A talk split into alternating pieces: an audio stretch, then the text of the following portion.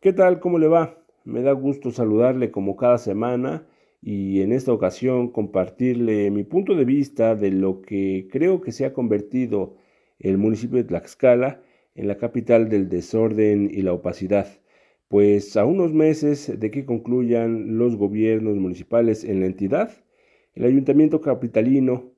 existe un hedor de corrupción que podría complicar la continuidad de Morena en el gobierno por los próximos tres años. Y es que el Comité de Transparencia, y entre comillas vamos a poner transparencia, del Ayuntamiento de Tlaxcala reservó por cinco años 14 expedientes con información relacionada con contratos millonarios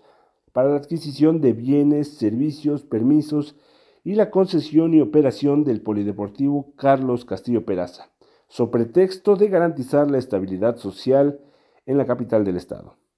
En el 2021, el Instituto Nacional para el Federalismo y el Desarrollo Municipal analizó la importancia de transparentar y rendir cuentas a la ciudadanía y concluyó que estos principios,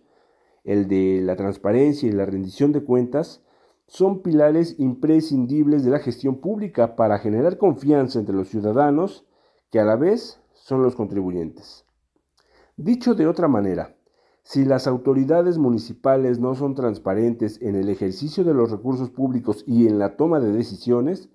los contribuyentes bien podrían, con todo derecho, rehuir a pagar sus impuestos por la falta de confianza que tienen hacia, hacia, quienes son los responsables del manejo claro y eficiente de los recursos públicos. Alguna vez el presidente de México, Andrés Manuel López Obrador,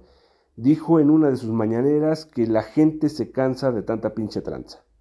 Pero ni al presidente con licencia Jorge Corichi, ni a la alcaldesa que lo sucedió en el cargo, Maribel Pérez Arenas, les importa esa máxima, porque será hasta el 2028 cuando la gente pueda conocer la información que decidieron reservar sobre los contratos millonarios que firmaron para beneficio de ellos mismos. De otra manera,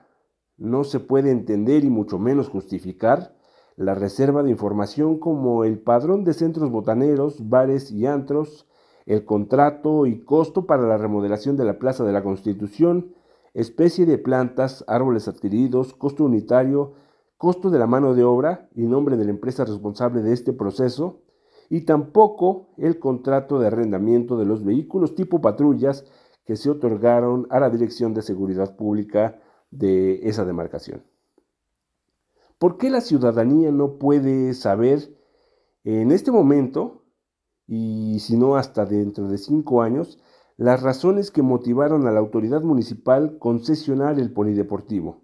El tiempo de ese contrato, el beneficio económico para el ayuntamiento y la empresa que se hizo responsable del manejo de ese inmueble. ¿Por qué tampoco puede consultar la ciudadanía los procedimientos de licitación y contratos de adquisición que en el 2022 celebró el Ayuntamiento de Tlaxcala en materia de suministro y colocación de luminarias y sobre el derecho al alumbrado público. ¿Qué información que tiene que ver con actividades y contratos de la presidencia de San Gabriel Cuautla y la documentación de San Lucas Cuautelulpan oculta el Ayuntamiento de Tlaxcala que no puede revelarse sino hasta dentro de cinco años? ¿Cuál es la razón por la que hasta el 2027 se puede conocer los detalles del contrato para la adquisición de las letras talladas de madera, estas que se encuentran frente a la presidencia municipal y los planes autorizados para la prepa Ibero?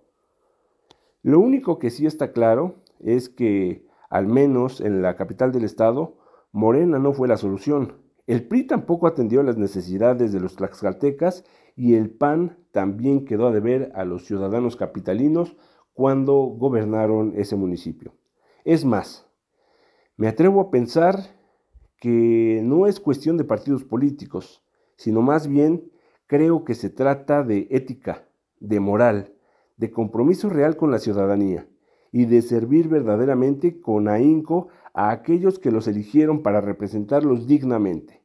como lo dijo la gobernadora Lorena Cuellar Cisneros, cuando pidió apenas este martes a los alcaldes